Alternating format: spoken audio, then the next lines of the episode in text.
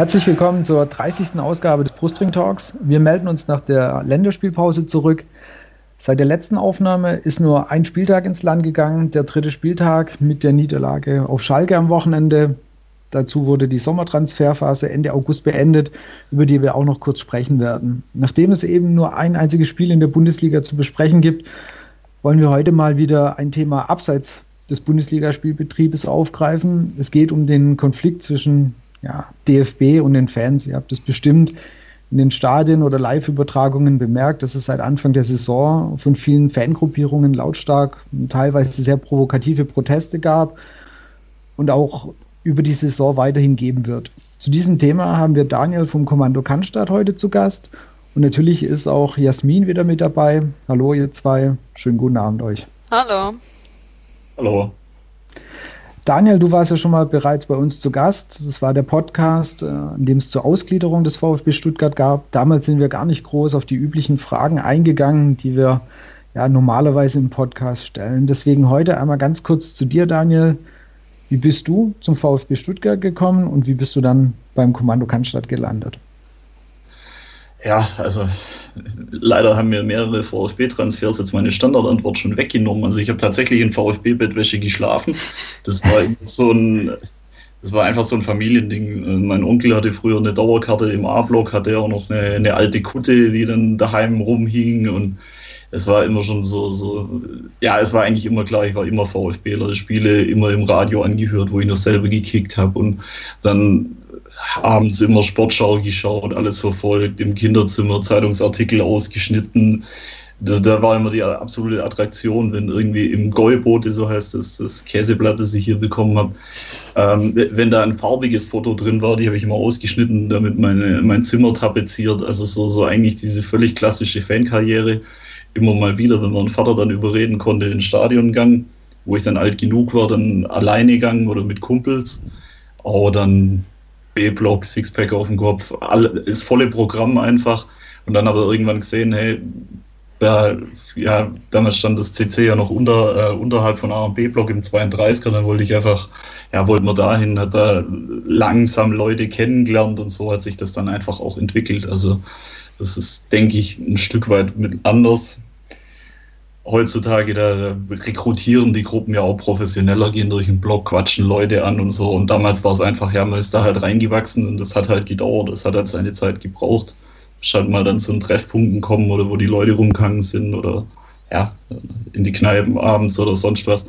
So hat man dann da Kontakte geknüpft und so bin ich dann 2004 bin ich, glaube offiziell eingetreten, aber bis ich so wirklich da sozialisiert war in der Gruppe, hat es auch noch länger gedauert, weil das einfach damals alles noch viel, viel loser und lockerer war. Also so als Kurzabriss. Ja, das war doch schon absolut ausführlich und ähm, schön, zu, schön zu hören, also dass du auch sozusagen den ganz klassischen äh, Fanweg gegangen bist, denn äh, ich denke, viele von uns gegangen sind äh, wirklich von klein auf. Genau, unsere Themen, über die wir heute sprechen. Ich hatte es kurz im Intro schon gesagt, äh, wir wollen uns noch ganz kurz mal mit der Transferphase nochmal beschäftigen, die ja Ende August zu Ende ging. Und natürlich auch mit der VfB-Niederlage letztes Wochenende auf Schalke. Ich würde sagen, als Einstieg äh, ist die Transferphase ja ganz ein ganz netter Einstieg. Es ist ja nicht mehr arg viel passiert beim VfB. Das kann man, kann man relativ sehen. Es gab noch einen relativ überraschenden Abgang und zwar der Abgang von Langerack, der nach Spanien gewechselt ist. Und es gab noch wirklich kurz vor Transferende noch den Zugang von einem uns schon allen wohlbekannten Ex-VfBler, Ex-Hoffenheimler, ähm, Andreas Beck, der zurückgekommen ist. Was ich sehr interessant fand, jetzt noch am Ende von der Transferphase, dass sich die Art der Transfers für mich gefühlt am Ende sehr geändert hat. Also wir hatten mit Schindelmeiser, der eher sehr junge Spieler, ähm, Spieler mit Potenzial verpflichtet hat. Und dann kam er hin der Wechsel zu Reschke, der tendenziell schon eher etwas ältere Spieler mit ja, ein bisschen mehr Erfahrung verpflichtet hat. Wie habt ihr es gesehen? Also gleich hier nochmal vorneweg. Ähm, Daniel ist jetzt erstmal sozusagen einfach als VfB-Fan da. Und wie hast du jetzt die Transferphase noch am Ende gesehen? Ja, es war ähm, recht überraschend auch, dass der Schindelmeiser dann auf einmal weg war. Da hat man dann natürlich äh, vor allem drauf geschaut, weil was kommt jetzt? Kommt so ein Umschwung? Wie geht es jetzt weiter? natürlich alles auch sehr kritisch betrachtet, was da teilweise für Namen kursiert sind. Es war für mich auch ein bisschen auffällig, so in der Sommertransferperiode. Es, hat, äh, es gab doch wieder mehr Gerüchte um, um Zugänge und die haben sich dann meistens auch bewahrheitet. Also man hatte wieder so eine gewisse Vorlaufzeit, sich auch mit dem Gerücht dann zu befassen. Das war auch schon anders, dass die Verpflichtungen quasi vom Himmel gefallen sind. Ansonsten, ich weiß nicht, so viel kann man jetzt nicht dazu sagen. Was mich ein bisschen stört eher an den letzten Transfers, so die, die Pro-Argumente kann ich schon verstehen. Mit Erfahrung zukaufen und so weiter und so fort. Nur ist ähm, ja auch in der Phase, wo man eben auch Geld investieren will.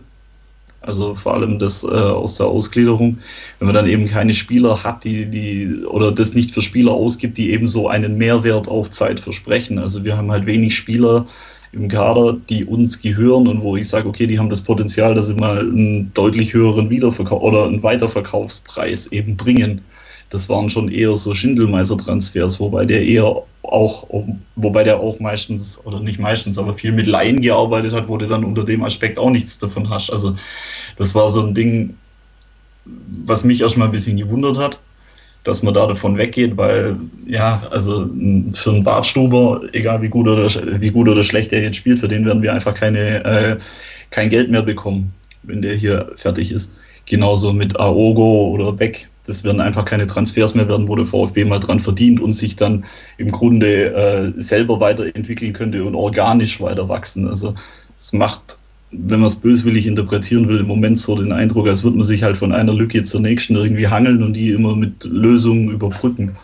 Aber das alles äh, vollständig beurteilen zu können, da, da, ja, da fehlen mir auch viele Insights. Also ich weiß auch nicht, ob der Schindelmeiser nicht den Plan hatte, in der Verteidigung eher erfahrenere Leute dazu zu kaufen. Keine Ahnung, ich weiß auch nicht, was möglich gewesen wäre. Von dem her muss man da immer ein bisschen vorsichtig sein, bevor man da so, so ein abschließendes Urteil fällt. Aber also gerade unter dem unter dem Gesichtspunkt von ja, organischem Wachstum und im Prinzip äh, sich selber was erarbeiten und sich selber was aufbauen, bin ich jetzt von den letzten Transfers, also unter dem Gesichtspunkt nicht so arg überzeugt, muss ich jetzt leider sagen.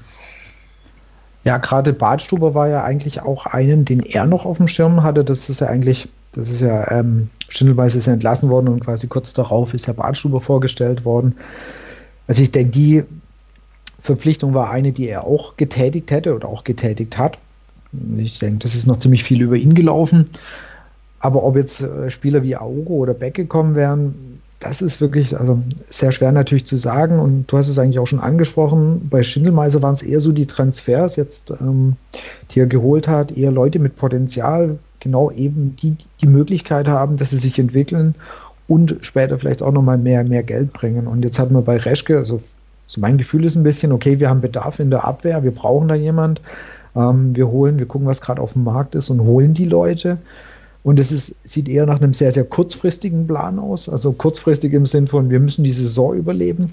Und bei Schindelmeise sieht, sah es etwas aus, als ob es eher eine mittelfristiger, längfristigere Geschichte ist, die er geplant hat. Also das ist für mich so ein sehr, sehr deutlicher Unterschied gewesen. Also wir werden es nie erfahren, wen Schindelmeiser noch verpflichtet hätte für die Abwehr. Aber es ist so, also das sind für mich so die zwei ganz großen Unterschiede, die ich in, in, in, in den beiden gesehen habe ich finde jetzt gerade mit der Erfahrung, also es macht für mich Sinn, weil es sind ja doch jetzt relativ viele junge Spieler.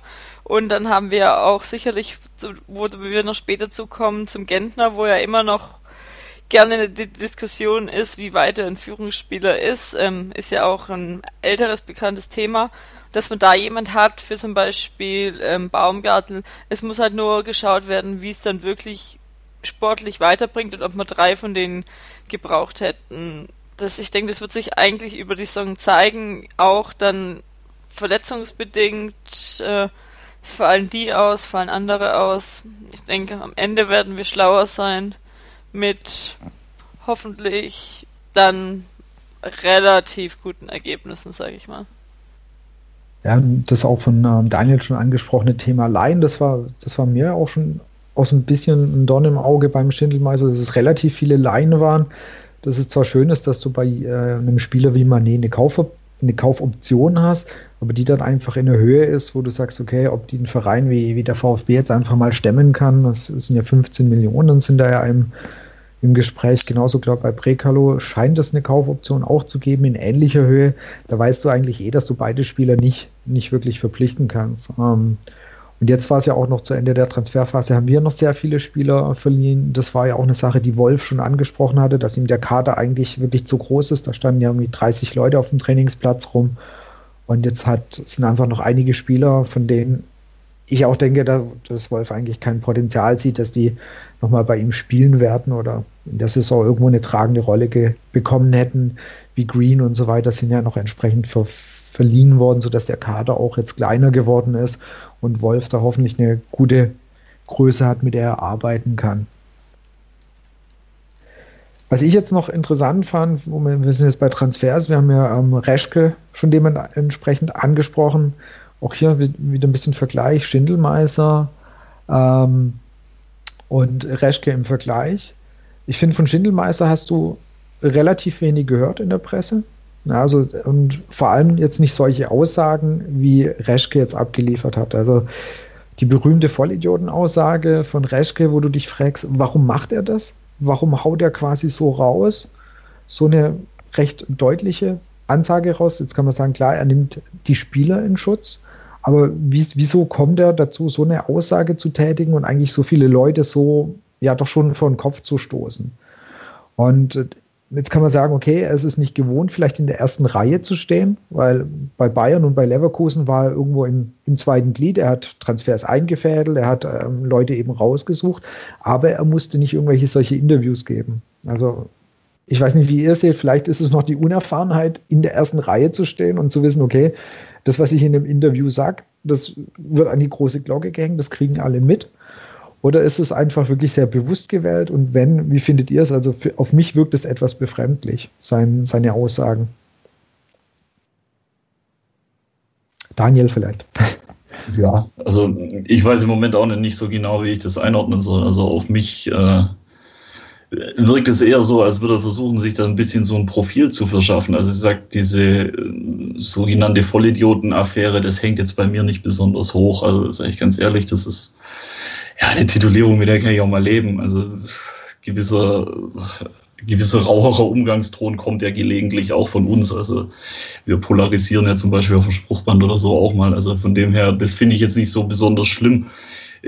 Mich stört eher so ein bisschen, dass er ja einfach, glaube ich, gar nicht so genau weiß, was er denn am besten von sich geben sollte. Also seine Äußerungen dazu zu Anstoßzeiten, und irgendwelche, wie was mit, äh, mit dem Thema China hat er auch noch irgendwas reingebracht, wenn die, die Auslosung in China sei oder sonst was. Also das finde ich eigentlich viel schlimmer, weil es einfach äh, zeigt, dass da gar kein Bewusstsein da ist für die, die Spannung, die da gerade im, im ganzen Bundesliga-Business drin ist. Also ich meine, auch in, in der Vergangenheit beim VfB gab es die Proteste gegen das Montagsspiel in Bremen, wo man da versucht hat, einen Boykott zu initiieren. Und dann kommt äh, ein Sportdirektor daher und sagt, ja, auf meine Lebensqualität hat es keinen Einfluss, wann ein Bundesligaspiel angepfiffen wird. Also das finde ich halt schon relativ naiv, sich da vorne hinzustellen und, und sowas von sich zu geben, weil ihm muss ja eigentlich klar sein, dass es Leute gibt, die das eben nicht so sehen. Also ich, ich weiß nicht genau, was, er da damit bezweckt, ob er ein bisschen so seine Rolle sucht und jetzt mal bös gesagt, ob er ein bisschen weg will, so von dem äh, smarten Kopf im Hintergrund, der halt mit dem Kalli und dem Uli frühstückt und äh, dann im Hintergrund die Dinger dreht und ob er jetzt beweisen will, dass er auch vorne stehen kann und klare Ansagen machen oder ich weiß nicht, was ihn da reitet. Ich glaube aber auch nicht, dass das alles so Kalkül ist. Ich meine, auf der einen Seite stellt er sich mal vor, vor seine Spieler, die er geholt hat. Das ist auch okay. Er hätte halt den Satz mit den Vollidioten weglassen sollen, da hätte da kein Mensch drüber geredet. Dann hätte jeder gesagt, okay, der macht sich da natürlich stark dafür, hat die Leute geholt. Also ich glaube, er, er sucht gerade irgendwie so ein bisschen seine Rolle. Und mit einem, mit so einem polarisierenden Präsidenten noch ist das, glaube ich, gerade im Moment keine so tolle Mischung. Also die beiden sollten sich jetzt zügig mal finden. Und die Presse freut sich halt auch darüber, weil unter Schindelweiser war es eben nicht einfach für sie zu arbeiten rund um VfB. Ja, da war eher Ruhe, genau. Also da ist, also ich meine, seine Aussagen waren gefühlt für mich eher gewählter, ja. Also man hat ihm ja ein bisschen so nachgesagt, dieses Norddeutsche oder was, wo kam er her? Norddeutschland, Mitteldeutschland, eher so ein bisschen unterkühlt. Also ähm, der hätte solche Dinger nicht rausgehauen. Auch ich denke, der hätte auch diese Aussagen, die du jetzt auch angesprochen hast, Daniel, zum Thema, naja, ob ein Finale, DFB-Pokalfinale in China stattfindet, ist mir ja quasi egal weil ähm, ich gucke es ja trotzdem im Fernsehen an, so nach dem Motto. Ähm, ich glaube nicht, dass Schindelmeister so eine Aussage rausgehauen hätte, weil er sich da viel zu stark bewusst gewesen wäre, was es für eine Auswirkung in der Presse und dann eben auch bei den Fans hat. Ich glaube, da konnte Schindelmeister seine Worte viel gewählter ausdrücken oder wählen, wie es jetzt Reschke tut. Und also auch das, was du gesagt hast, es ist vielleicht wirklich noch, er muss sich da finden in der Rolle. Und ähm, ich hoffe, dass er sich insofern findet, dass er so ein bisschen gemäßigter wird und einfach nicht so viel Angriffsfläche bietet, weil das ist total ungeschickt, dass er sich, dass er einfach so viel Angriffsfläche bietet. Du brauchst ja einfach nur so seine Aussagen ähm, verfolgen, jetzt auch die, die Aussage zu Gentner. Ähm, damit bietest du ja extrem viel Angriffsfläche und dann ist der Fokus auf deine Arbeit, ob du die jetzt gut oder schlecht machst, wird eigentlich viel geringer, weil die Leute eigentlich nur noch auf das gehen, was du da so raushaust bewusst oder unbewusst. Gut, auf der anderen Seite könnte man sagen, ist ein wahnsinnig souveräner Move. Also Hüb Stevens hatte das immer perfekt drauf, wenn es irgendwie auf dem Platz scheiße gelaufen ist, dann hat er sich hingestellt und irgendein Theater für die Presse veranstaltet und dann geguckt, wie die Presse über ihn schreibt. Das war ihm dann relativ egal. Hauptsache, die lassen seine Mannschaft in Ruhe. Also es kann auch ein Versuch sein, in die Richtung zu gehen. Weil ich tue mich schwer, da jetzt irgendwie so, so ein abschließendes Ding zu ziehen und sagen, das genau ist das Motiv. Vielleicht hat er auch ein, ein eher hehres Motiv, wie ich jetzt angedeutet habe, und will sich da einfach, will da den Druck von der Mannschaft nehmen. Nur ja, vor allem auch gerade mit dem Gentner-Zitat, das finde ich halt auch reichlich widersprüchlich zu sagen. Bei den Spielen, er hat die entscheidende Rolle gespielt und äh, zwei von den drei Ligaspielen haben wir halt nicht gewonnen. Also dann ist die Frage, was genau. da die entscheidende Rolle ist. Also das ist schon, es wirkt alles recht unbeholfen, was er da gerade macht. Und ich frage mich, ob es da nicht irgendwelche Coachings gibt oder sowas. Also wir sind doch mittlerweile recht professionell aufgestellt, habe ich gedacht. Ja, oder das ähm, über so ein Interview, ich dachte immer, dass da nochmal einer drüber guckt. Also und dass es halt freigegeben wird, weil da hätte spätestens irgendwie dann einer beim VfB sagen müssen, Leute, äh, das macht ihr mal besser nicht so. Ich glaube, das kommt nicht so richtig gut an. Aber irgendwann, irgendwie scheint da, entweder die ganzen Prozesse scheinen da noch nicht so richtig abzulaufen oder da gab es keine Freigabe. Und jetzt gerade die Aussage, die, ähm, du auch jetzt äh, wiederholt hast über Gentner, dass er für diese, in diesen drei Spielen eben die entscheidende Kraft war, wo man sich eben fragt, ja, wenn die alle drei gewonnen werden, dann würde ich sagen, okay, kann man so stehen lassen, ist okay, wir haben neun Punkte auf dem Konto, aber wir haben eben zwei recht unnötige Niederlagen und ich denke, dann können wir gerade vielleicht schon mal überschwenken eben zur 3 zu 1 Niederlage auf Schalke am Sonntag. Und ähm, ich denke, einig könnte man sein, dass die Niederlage wirklich unnötig war. Die erste Halbzeit war eigentlich ganz, war gut. Und dann kommst du wie gegen Hertha irgendwie so mal gar nicht aus der Halbzeitpause raus, kassierst innerhalb von zwei Minuten zwei Gegentore und das Ding ist halt gelaufen. Also für mich fällt es deutlich in die Kategorie unnötige Niederlage. Das oft angesprochene, wir bezahlen mal wieder Lehrgeld. Die Frage ist halt, wie viel wir noch bezahlen müssen, wie lange wir noch bezahlen müssen.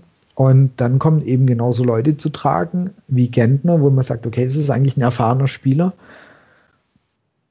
Und dann kann er so eine entscheidende Kraft nicht gewesen sein, wenn er es nicht schafft, da seine Mannschaft nach der Pause als Kapitän, als entscheidende Kraft irgendwie so zu trimmen, dass die dann ein bisschen aktiver, ein bisschen wacher aus der Pause rauskommen.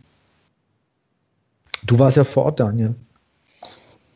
Ja, äh, das ist wahrscheinlich eher ein Nachteil, weil ich es halt nicht im TV gesehen habe und äh, ja, nicht die perfekte Sicht hatte. Aber mein Eindruck war jetzt nicht, dass der, dass der Cut die Pause war, sondern das Spiel ist aus meiner Sicht so gelaufen, Schalke macht früh ein Tor, dann wissen sie, sind sie clever genug, dann zu wissen, okay, wir spielen daheim gegen VfB, da werden wir schon noch ein, zwei Chancen kriegen und nehmen eigentlich sofort wieder raus. Also ich habe das dann auch nicht so gesehen, dass man bis zum, ähm, bis zum Ausgleich da das Spiel großartig im Griff hatte oder so. Für mich hat Schalke einfach sofort wieder zurückgeschalten, wo dann das Tor gefallen ist für uns.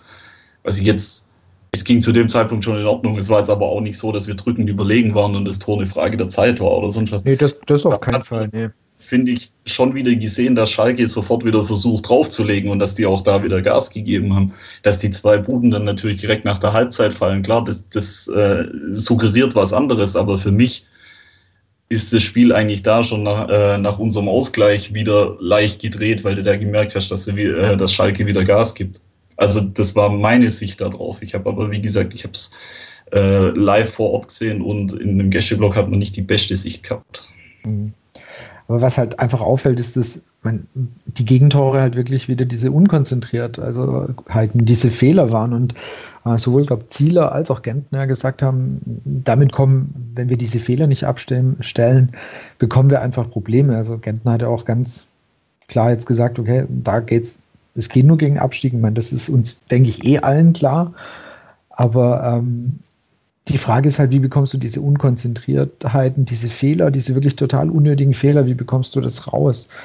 Und ich, das, ist, das ist die große Aufgabe von, von äh, Wolf und der Mannschaft, da irgendwo dran zu arbeiten, aber das bricht uns halt echtes Genick. Der Unterschied ist halt, in der zweiten Liga haben sie die Fehler auch gemacht. Nur hat dann unsere individuelle Klasse halt noch gereicht, so ein Spiel mal auch zu drehen. Und gegen Schalke reicht es halt nicht. Das ist so ein bisschen, wie du gesagt hast.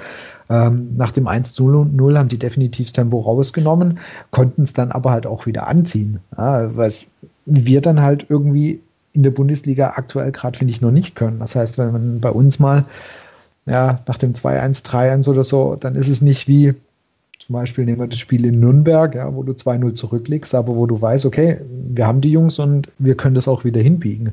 Das funktioniert halt auf Schalke nicht mehr unbedingt. Für mich ein großer Unterschied. So von der Aufstellung und von der Sa ähm, Spielweise her war eigentlich, waren keine großen Überraschungen dabei, fand ich. Also klar, dass Badstuber Ginzek nicht dabei waren, war klar. Die, die waren verletzt. Beck hat sich sozusagen fast von alleine ja eigentlich aufgestellt und es war, gab den ersten Einsatz von Askasiba, gell, Jasmin, so war es ungefähr. Askasiba. Askasiba. Askasiba auf dem I die Betonung. Von dem fand ich jetzt so seine, seine ersten Minuten, fand ich eigentlich, die sahen schon mal ganz gut aus. Also ich, ich denke, das ist auf einen, auf den können wir uns äh, auch mal freuen, wenn er von Anfang an kommt. Ich weiß nicht, wie du es im Stadion gesehen hast, Daniel. Ja, doch, er hat auf jeden Fall so äh, eine gewisse Bissigkeit.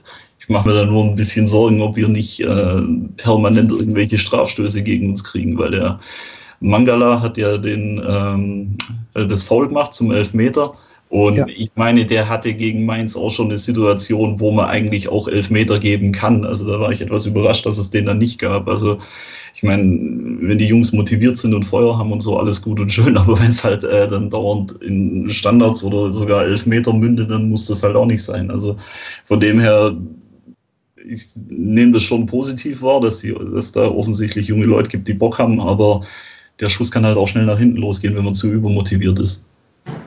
Thema gelbe Karten sammeln, ne? Gelbe Karten, gelb-rote. Also ich glaube, ja, hört sich komisch an, aber ich glaube, der ist echt so ein Kandidat dafür, der die ein oder andere da mal mitnehmen wird. Zumal, wenn man seine Highlight-Videos anschaut, das ist argentinische Liga. Also da wird äh, deutlich mehr laufen gelassen wie in der Bundesliga. Das heißt, da kann man auch nicht unbedingt den Vergleich dann schon eins zu eins machen, sondern muss eigentlich da davon ausgehen, dass der Maßstab da noch ein anderer ist und dann die Karten wahrscheinlich eher hochrechnen. Und dann wird es schon sportlich. Also ich, die habe ich ja auch gesehen und da der, also ich meine, der hat wirklich sehr gute Tacklings von ihm dabei, wo er wirklich den Ball auch ähm, sauber von seinem Gegenspieler sich holt, aber es sind halt auch ein paar dabei, wo es halt, wo nicht mehr ganz trifft, also den Ball. Und äh, wie du sagst, in Argentinien wird, glaube ich, ein Ticken weniger gepfiffen oder ein Ticken später gepfiffen. Ah, da bin ich echt gespannt, wie viele gelbe Karten der noch äh, über die Saison sammeln wird und ja, hoffentlich nicht zu viele Situationen, gerade wo wir genau irgendwie zu einem Freistoß oder zum, zum Elfmeter dann führen. Ansonsten gibt es über das Spiel, ja, finde ich leider, leider nicht arg viel zu sagen. Also es wäre tendenziell meiner Meinung nach wirklich ein bisschen mehr drin gewesen. Also einen Punkt hättest du holen können. Also Sieg, denke ich, äh, brauchen wir nicht drüber reden, aber ein Punkt wäre möglich gewesen, wenn, wenn sie es endlich eben schaffen, dieses Thema Fehler und ja, die Konzentration mal 90 Minuten hochzuhalten, dann denke ich, hättest du auch auf Schalke mit ein bisschen Glück vielleicht noch einen Punkt mitnehmen können. Also so gesehen ist es schade. Vorm, vorm Spiel habe ich gesagt, also ich rechne mit einer Niederlage, wenn du den Spielverlauf anguckst. ein Punkt wäre meiner Meinung nach irgendwie möglich gewesen. Und nächste Woche wartet dann ja schon Wolfsburg auf uns. Ich habe heute gelesen, dass ähm, Gomez nicht spielen wird. Das soll, glaube ich, nicht ganz unser Nachteil sein, äh, wenn der nicht antreten kann. Nach Wolfsburg kommt dann, äh, kommt die englische Woche mit Wolfsburg, Gladbach, Augsburg. Wenn ihr so ein bisschen einen Ausblick auf diese drei Spiele werft, was denkt ihr, was ist punktetechnisch drin?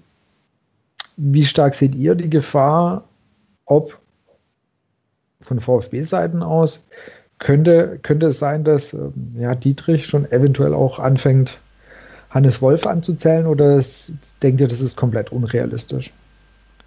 Ich glaube also mit Wolf, also ich weiß es nicht, ähm, Dietrich für Dietrich würde ich jetzt nicht die Hand ins Feuer legen, aber ich sag mal, wir hatten jetzt nicht einen katastrophalen Start. Das war von Anfang an klar, dass wir nicht jedes Spiel ähm, gewinnen werden. Also vielleicht hoffe ich da auch einfach zu viel, äh, dass er nicht angezählt wird.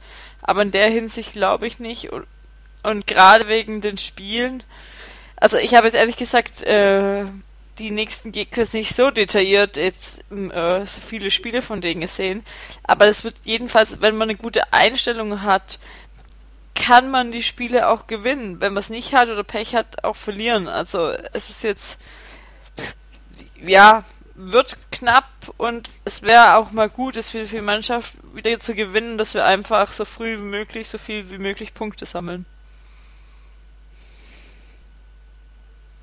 Daniel, was denkst du, was ist in den drei Spielen, also wenn du mal auf die englische Woche blickst, was könnte da drin sein, wenn du es positiv, also mal eher positiv andenkst? Ich denke, irgendwas zwischen vier und sieben Punkten ist realistisch. Also eins von den beiden Heimspielen sollte man schon gewinnen, um einfach auch äh, ja, so langsam ein bisschen Punkte zu sammeln. In Gladbach muss man jetzt nicht zwingend verlieren, sage ich. Und dann das, das Wolfsburg-Spiel macht mir ehrlich gesagt ein bisschen Sorgen, weil ich glaube, die sind schon, die können spielerisch schon stark sein und wenn wir uns da wieder eine frühe Kiste fangen und dann machen müssen, dann wird es schwierig, auch daheim. Also denke an dem Wolfsburg-Spiel entscheidet sich auch viel. Ich wäre zufrieden, wenn wir aus der englischen Woche mit irgendwas zwischen vier und sieben Punkten rauslaufen. Ja, ich denke auch, dann hätte man, dann hätte man eine gute Basis und einen halbwegs sinnvollen Saisonstart, weil wenn du mal die letzten ähm, noch Bundesliga-Saisonstarts anguckst, da sind wir nach einigen Spieltagen oft mit null Punkten dagestanden. Das heißt, aktuell haben wir schon drei. Wenn wir es schaffen, Wolfsburg, Augsburg und Gladbach, wie du sagst, irgendwie so vier, sechs, sieben Punkte holen, dann würde ich auch sagen, ist der Saisonstart, die Rückkehr in die Bundesliga eigentlich halbwegs gelungen und dann brauchst du definitiv äh, auch von VfB-Seiten aus nicht irgendwie anfangen, über einen Trainer zu diskutieren. Aber ich denke, dann sollte man nach der englischen Woche auch gut die Möglichkeit haben, da in Ruhe weiterzuarbeiten. Also das wäre auch meine Hoffnung. Ich sehe aber auch so, dass das Spiel gegen Wolfsburg, dass ich denke, das wird, das wird nicht ohne. Gladbach, wenn es gut läuft, kannst du einen Punkt mitnehmen. Aber wichtig, denke ich, wird auf jeden Fall das Spiel gegen Augsburg, weil die sind definitiv ein direkter Konkurrent für uns um, um ähm, Kampf gegen den Abstieg. Das heißt, gegen die solltest du halt mal wieder gewinnen. War leider die letzten Jahre, als wir in der Bundesliga waren, war es leider nicht so, dass wir gegen Augsburg gewonnen haben. Aber das wäre einfach sehr, sehr wichtig, da, da einen Dreier einzufahren. Und wenn du dann ja noch irgendwie zwei, drei Punkte sonst noch holst, dann denke ich, wäre es wirklich, könnten wir alle mit der englischen Woche sehr, sehr zufrieden sein. Sonst noch von euch was zu, zu dem Thema aktuelle Spiele, Spieltage, irgendwas noch, was euch noch auf dem Herzen liegt? Okay. Dann hatten wir ja schon gesagt, ein Thema, ähm, das wir heute ansprechen, über, über, über das wir gerne sprechen würden und deswegen auch der Daniel eben vom Kommando Cannstatt da ist, ist das Thema ähm, DFB und wie gesagt, ich denke, ihr habt es alle mitbekommen, Anfang der Saison war in den meisten Stadien, gab es wirklich viele Aktionen von Fangruppierungen mit Bannern, mit Gesängen etc. Richtung DFB. Und vielen ist es ja vielleicht gar nicht so bewusst, was passiert da? Warum sind überhaupt jetzt gerade wieder so viele Proteste da oder warum sind so viele werden so viele Banner wieder hochgehalten. Warum richtet sich gerade so viel gegen DFB? Und deswegen finde ich es, glaube ich, ganz gut, einfach mal zu hören, was sind die, Punkte, die den Gruppierungen auf dem Herzen liegen? Gegen was richten sich die Proteste? Und was bedeutet das einerseits für die Ultras, was bedeutet das aber auch für die ganz normalen Fans? Und wir versuchen da einfach mal so ein paar Punkte eben anzusprechen. Das heißt, was sind die Punkte, was sind die Kritikpunkte, was plant da einerseits der DFB, was sind da von den jeweiligen Fangruppierungen die, die Meinungen dazu oder was, was wären da dementsprechend die Wünsche dazu? Einfach so, dass ihr wisst, was wir jetzt mit euch gemeinsam äh, besprechen werden. Ich denke, ein ganz, ganz großes Thema, mit dem wir vielleicht auch mal anfangen können, ist das Thema der Kollektivstrafen. Da gab es da eigentlich erst gefühlt eine sehr positive äh, Entwicklung, dass ähm, Grindel, der da meinte, ähm, er möchte, es gibt eine Empfehlung, diese eben abzuschaffen, was aber, wenn man es dann ein bisschen genauer verfolgt hat, nicht so ganz genau war. Kannst du uns da einfach mal Thema Kollektivstrafen ein bisschen aufklären? Was ist da der Stand? Und ja, einfach von deiner Seite, beziehungsweise also Kommandoseite, Stand zum Thema Kollektivstrafen. Ja gut, also im Prinzip dieses ganze Thema, was am Anfang ja auch unter Krieg dem DFB oder so lief, das kam ja durch, äh, durch eine Kollektivstrafe im Prinzip auch hoch. Also die Dynamos haben da so ihr Karlsruhe-Spiel angegangen und in relativ unnachahmlicher Art und Weise äh, ihre Show abgezogen, muss jetzt ehrlich sagen. Ähm, ja, war sicher ein drastisches Mittel, aber es hat auf jeden Fall mal Aufmerksamkeit erregt. Und das ist eben auch das Thema, was für viele eben am plakativsten ist, diese, diese Kollektivstrafe. Ich meine, der Grindel sagt selber, ja, er empfiehlt der hauseigenen Gerichtsbarkeit äh, in Zukunft Leute, die nicht gegen die Stadionverbot, äh, Stadionordnung verstoßen haben und sich sonst keines Vergehens schuldig gemacht haben, nicht mehr mitzubestrafen. Also das empfiehlt er seiner hauseigenen Gerichtsbarkeit, die aber unabhängig sein soll, sagt er dann auch noch dazu. Also da sieht man mal, auf was für einem verschwurbelten Boden diese ganze Geschichte auch steht. Und das ist eben so das plakativste Thema, an dem das hochgegangen ist. Äh, und dann eben natürlich durch diese äh, polarisierende Aktion da in Karlsruhe, die einfach wahnsinnig viel Aufmerksamkeit erregt hat und wo man auch sagen muss, also vom organisatorischen Aufwand her war das schon top gemacht und wenn man sich ein bisschen ja, frei macht und alles nicht so tot ernst sehen muss, dann war es halt auch einfach lustig. Also das muss man dann auch dazu sagen, zumindest aus meiner Sicht. Ich fand das schon lustig. Kannst du es vielleicht nochmal ganz kurz für die, die es jetzt vielleicht nicht irgendwie so mitbekommen haben, was da nochmal abging, einfach nochmal ganz kurz ein paar Sätzen auflisten. Die, die Dynamos haben es halt gemacht, wie, äh, wie sie es bei uns auch gemacht haben, äh, Treffpunkt gemacht in der Stadt, um da einen großen Fanmarsch zu machen, was halt äh, keiner wusste. Die sind dann da einheitlich in Camouflageklamotten aufgetreten und haben dann da so eine Art Militärparade unter dem Motto Krieg dem DFB veranstaltet.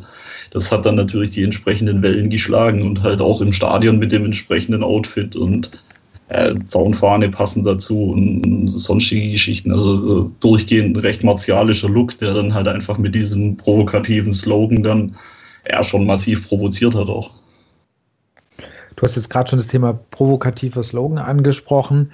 Ähm, das ist ja was, was natürlich dann in der Presse direkt äh, natürlich sehr kritisch beäugt worden ist, dass eben das Thema Krieg dem DFB oder Fick dich DFB, die einfach sehr, sag mal, provokative Sprache, aber das macht ja quasi nicht zum Spaß, da gibt es ja einen Hintergrund. Ist es einerseits, um Gehör zu verschaffen oder warum eben diese doch recht drastische Wortwahl? Gut, da muss ich ein bisschen ausholen. Also wie gesagt, dieses Krieg dem DFB-Ding, das war, äh, kommt aus dieser Dynamo-Mottofahrt, wo sich dann auch spontan, nachdem das so, so massive Wellen geschlagen hat, wo es dann auch so spontane Unterstützungsplakate, sag ich mal, gab, wo dann auch eben dieses Krieg dem DFB draufsteht oder drauf stand, eben um zu, ähm, zu zeigen, ja, dass man die Aktion jetzt nicht so verkehrt fand, um da irgendwie Aufmerksamkeit zu erregen oder sonst was und dass man sich einfach da ja, die, diesem Gebäsche auch da entgegenstellt, weil da wurden ja wieder die wildesten Superlative bemüht, was jetzt alles in Deutschland beim Fußball Sache ist.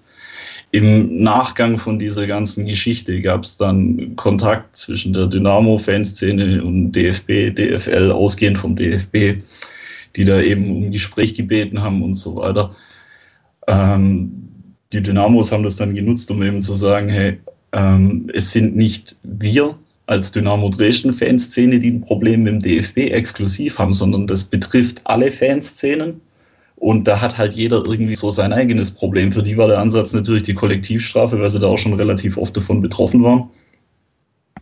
Und dann haben sie eben die, dieses Treffen, das es geben sollte, aufgemacht und gesagt, hey, kommt doch alle und erzählt auch, was da euer Problem ist. Also bei diesem Treffen waren dann nachher überraschenderweise äh, um die 40 Szenen anwesend, die dann da eben auch ihre, ihre Statements vorgetragen haben. Also das, ähm, das konnten wir ja auch der Presse entnehmen.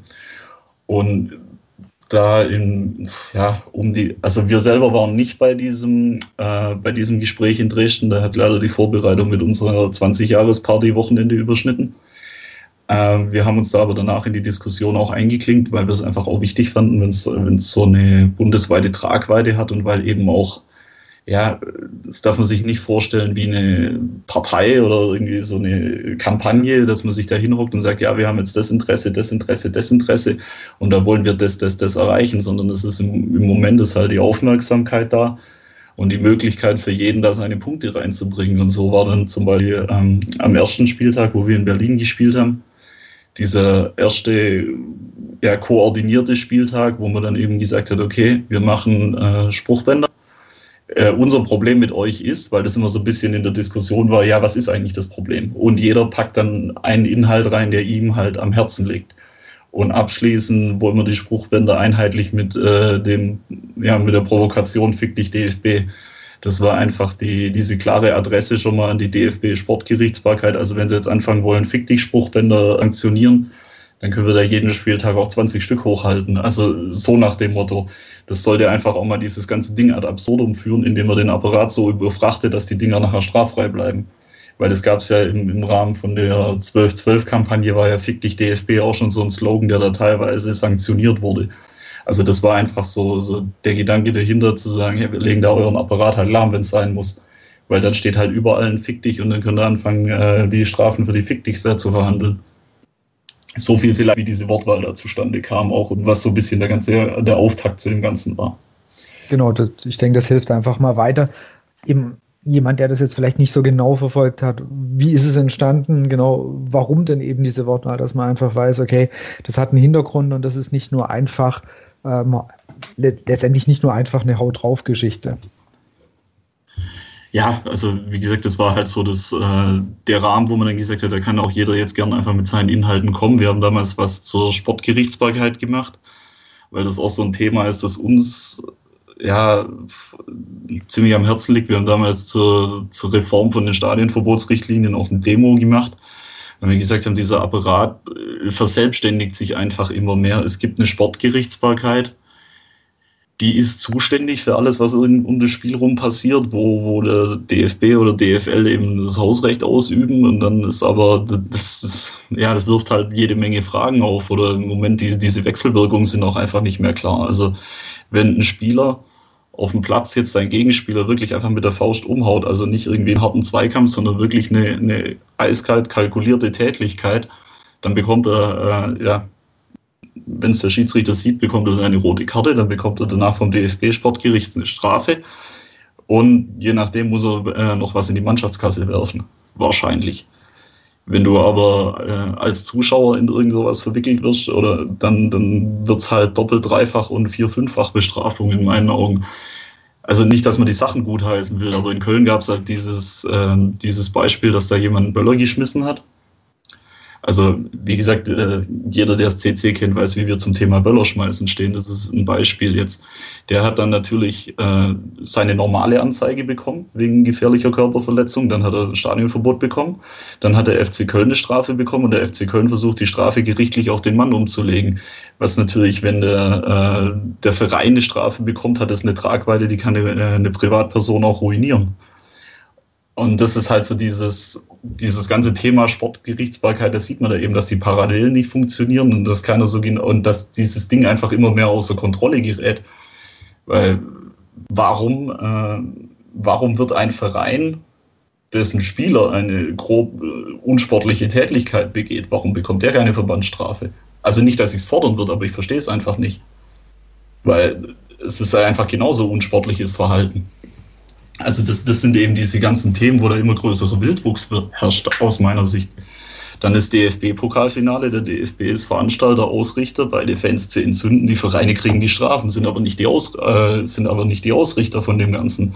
Also das ist, das ist so ein Thema, da wird es immer schwammiger und die Akzeptanz dafür wird einfach nie da sein.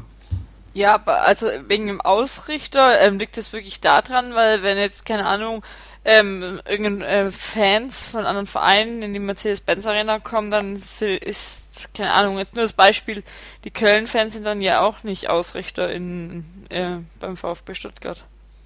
Nö, das ist ja, der VfB, aber dann kriegt genau. ja nicht nur der VfB auch Strafen, aber nee, VfB kriegt dann keine Strafen, sondern eigentlich ähm, Köln, kriegen, weil die gezündelt haben, die Fans.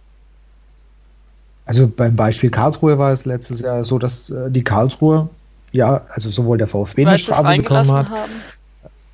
Richtig, und die Karlsruhe für die, das äh, Fehlverhalten von ihren Fans ähm, Strafen bekommen haben. Das heißt quasi beide, VfB als Ausrichter und die Karlsruher, dass er quasi ihre Fans das gemacht haben. Richtig, ja, aber beim DFB-Pokalfinale ist der DFB der Ausrichter, also hätte er da im Prinzip auch selber mit sich ins Gericht gehen ja. müssen, sozusagen, also irgendwas. Genau. Also das sind eben so Dinge, das kriege ich halt logisch nicht mehr zusammen und dann sage ich, ich kann kein so, ja, so ein System der Sportgerichtsbarkeit, das sich einfach vorne und hinten widerspricht.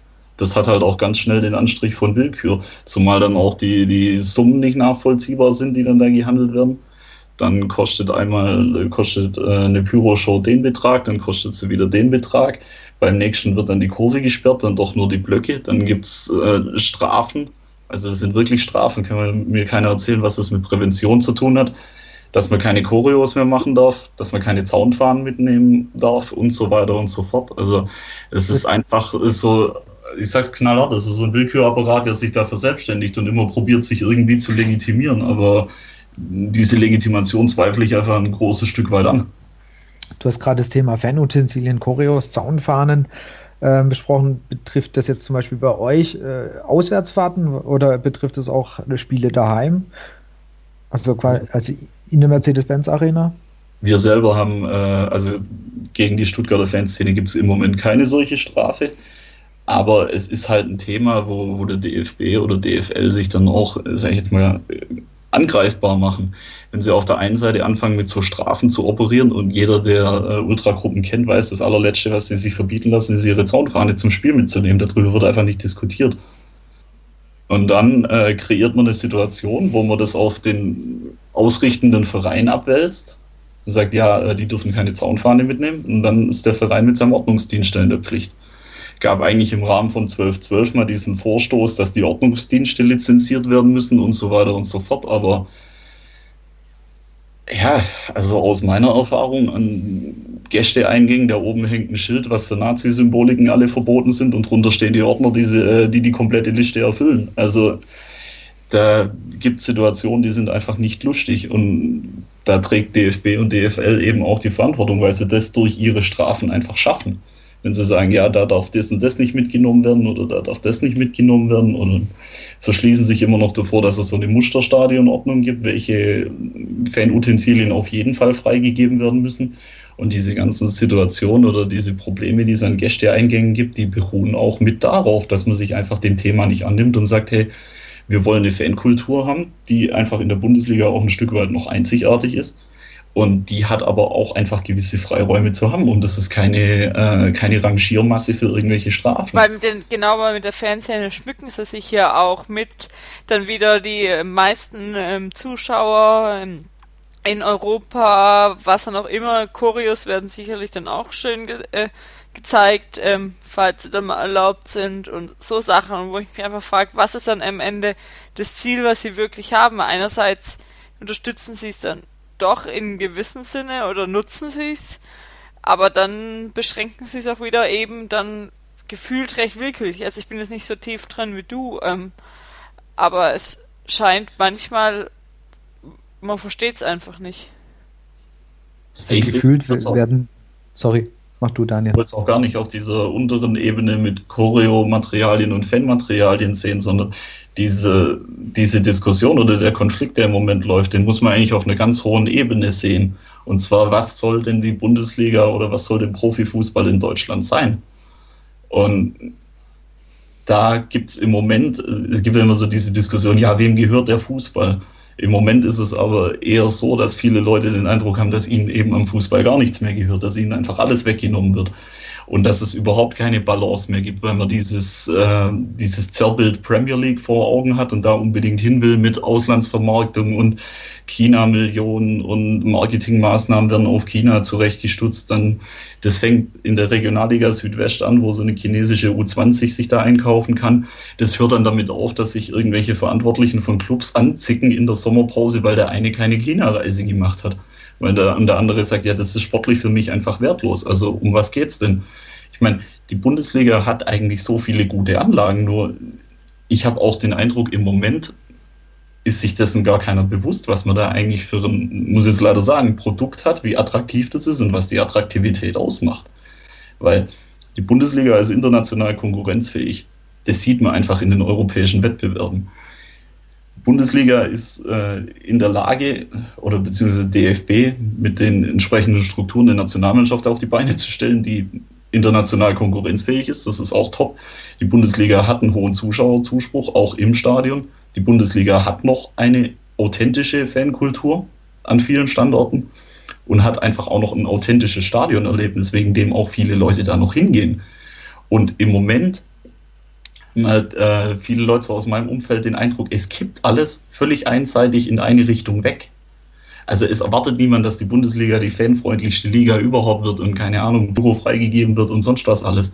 Nur man hat so den Eindruck, die, diese, ja, für, für diese Gesamtzusammenhänge, da verschließt man völlig die Augen davor und rennt in eine Richtung davon, in der keiner mehr mithalten kann. Auch mit dieser Eventisierung vom Pokalfinale und lauter solche Geschichten. Dann fragen sich Leute, für was, äh, um was, um wen oder was geht es denn eigentlich noch?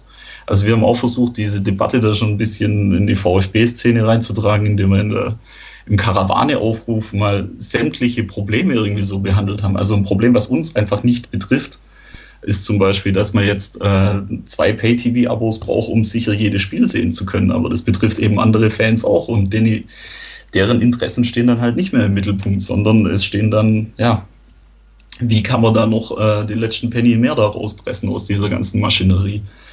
Und das ist im Moment auch aus meiner Sicht so die Triebfeder hinter diesen ganzen Protesten gegen DFB. Also jede Fanszene hat da irgendwie ihr eigenes Thema mit dem DFB oder ein Thema, das ihnen wichtiger ist, ein Thema, das ihnen weniger wichtig ist.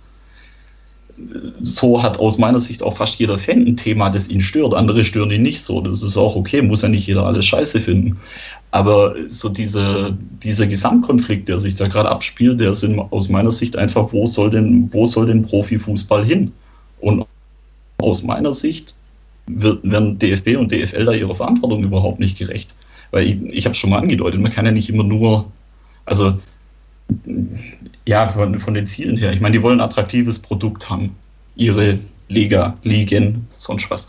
Das ist auch okay, aber dann brauche ich ja Sub, also dann brauche ich ja Subziele und muss sagen, was macht das alles aus und was brauche ich da dazu? Klar, muss sportlich konkurrenzfähig sein, aber ich brauche auch irgendwie die, diese Authentizität noch und ich brauche irgendwie auch ja einen, einen, Sport, der als solches auch noch ernst genommen wird. Also ein Thema, was, was mich da umtreibt, ist dieser Videobeweis jetzt zum Beispiel, was eigentlich auch mit Fanprotesten weniger zu tun hat, aber was eigentlich dieses, ja, leider dieses Produkt Fußball halt auch immer mehr kaputt macht. Weil es, also das ist einfach nicht mehr nachvollziehbar. Du stehst da im Stadion, der Schiedsrichter macht irgendwie so eine Kastenbewegung und dann warte, dann kannst du zwei Minuten warten und Däumchen drehen und schauen, was passiert. Und im, im Endeffekt stell, äh, stellt sich dann daheim raus, wenn du es selber nochmal anschaust, hätte man auch anders sehen können. Also das ist so, so ein, ja, das ist eigentlich die große Triebfeder dahinter, dass im Moment ist dieses ganze Ding äh, immer mehr in Schieflage gerät und glaube ich, äh, wenn das so weitergeht in den nächsten Jahren, viele Leute oder auch Gruppen irgendwann mal an einen Punkt kommen werden, wo sie sagen, ja, das, das kann ich so nicht mehr mittragen, das mache ich so nicht mehr mit. Weil man einfach völlig überfahren wird von diesem Apparat, wo es immer nur noch darum geht, immer höher, schneller, weiter, noch mehr Geld in den Kreislauf pumpen. Ja, und, und wo landet die Kohle nachher? Dann, dann kassiert das irgendwelche Berater ab oder sonst was. Also es landet auf irgendwelchen äh, Konten von Spielern, denen es dann aber, also wo mir dann aber auch keiner mehr erklären kann, dass man jetzt besser kickt, wenn man jetzt 15 statt 10 Millionen auf dem Konto hat. Also das ganze Ding wird oder steuert aus meiner Sicht auf einen Punkt zu, wo so eine Übersättigung eintreten wird. Und entweder implodiert der ganze Laden irgendwann oder man schafft es halt wieder so ein einigermaßen vernünftiges Gleichgewicht zu etablieren, ohne dass man da jetzt sagt, ja, also ohne dass ich jetzt hier zu einseitig irgendwelche Ultra-Interessen reinbringen will und sagen, ja, Ultras wollen Pyro zünden oder sonst was, sondern da geht es eigentlich einfach um den Gesamtzusammenhang. Dass irgendwann wird für verschiedene Dinge einfach gar kein Platz mehr in dem Fußball sein. Dann ist halt die Frage, ist es noch der Fußball? Aber anscheinend. Ich meine, du, du hast es ja auch. Mach du, du Martin. So, ja, du hast es ja Genau. Du hast es ja auch gerade schon gesagt, genau, also jetzt, jetzt, nicht mehr, nicht, dass man denkt, dass, dass das ist ein Thema, was nur unter Ultras besprochen wird, um Gottes Willen. Also wenn ich einfach sehe, wie ähm, ganz normale Fans, da, da, fragst du dich ja ganz ähnliche Fragen, die du auch gerade gestellt hast. Es ist einfach, wo geht die ganze Reise hin? Ja, also ähm, Thema Ablösesummen, die einfach in, in, in, in, Bereiche gehen, wo sich kein normaler Mensch mehr was drunter vorstellen kann. Das Thema, Thema Anstoßzeiten haben wir ja. Also das heißt, dass Spieltage einfach immer weiter auseinandergebaut werden. Also ich habe ich habe zwei Kinder und ähm, für mich ist halt zum Beispiel eine, eine, Anstoßzeit in der zweiten Liga samstags um 13 Uhr ist halt einfach, ganz einfach gesagt, scheiße. Das, das kriege ich, da kriege ich Familie und, und, und äh, Fußball einfach nicht irgendwie halbwegs vereint. So, da ist für mich zum Beispiel der Freitag, ist, ist eigentlich Freitagabend ist eine ganz, tolle, eine ganz tolle Anstoßzeit. Das funktioniert für mich super. Aber ähm, eben, oder der klassische Samstag 15.30 Uhr, den kriege ich auch super äh, unter. Aber diese ganzen Sonntagsspiele und äh, eben samstags in der zweiten Liga fr ganz früh, das betrifft mich ja auch als ganz normaler Fan und das geht ja noch viel weiter. Du hast ja, wenn du mal auf Spanien guckst, da hast du ja teilweise An Anstoßzeiten, sagen wir spät in der Nacht also ich glaube, da war jetzt irgendwie neulich ein Spiel Real gegen Barca, das, das hat das um 22 oder um 23 Uhr angefangen. Ja, hatte ich auch. Wo, also wo ich war in Spanien Real auch irgendwie um die Uhrzeit, da ja. musstest du schauen, dass du in, in, in Madrid die letzte U-Bahn noch bekommst und die fahren echt relativ lang und ja. äh, Fans, also ähm, das war keine Ahnung, da hast du noch Abendessen können schön und dann bist du ins Stadion gefahren. Ich meine, wie willst du da, jetzt einfach mal ganz banal in Stuttgart gesehen, wenn ein Spiel um 10 oder um 11 anfängt, ja, da kommst du nicht mehr zurück mit irgendwelchen öffentlichen Verkehrsmitteln auf die, auf die Schwäbische Alb oder irgendwo hin zurück. Da hast du ja gar keine Chance mehr.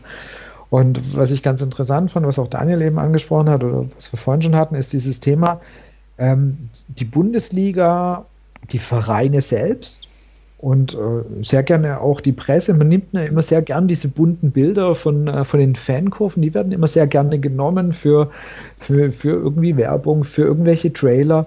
Aber dann ähm, genau auf der anderen Seite halt zu sagen, ja, schön, dass ihr die Bilder liefert, aber sonst haltet doch bitte die Klappe. Das ist auch was, was für mich einfach nicht zusammenpasst. Also was ähm, dementsprechend ja für mich auch überhaupt nicht zusammengeht, dass, dass man auf der einen Seite sagt, ja, wir werben gerne mit den Bildern und es sieht natürlich ganz toll aus. Und wie Daniel eigentlich auch gesagt hat, ich finde, in Deutschland ist eine, hast du noch eine Fanszene, die ist echt noch interessant, die ist noch sehr lebendig. Wenn du guckst nach England, da ist das alles, ist das alles weg. Die gucken ja eher sehr, sehr neidisch zu uns rüber und sagen, Mensch, okay, da hast du, hier gibt es noch Stehplätze, ja, hier hast du noch Steh, also richtige Blöcke mit vielen Stehplätzen. Plätzen. Ne? Du, du hast aktive Fanszenen.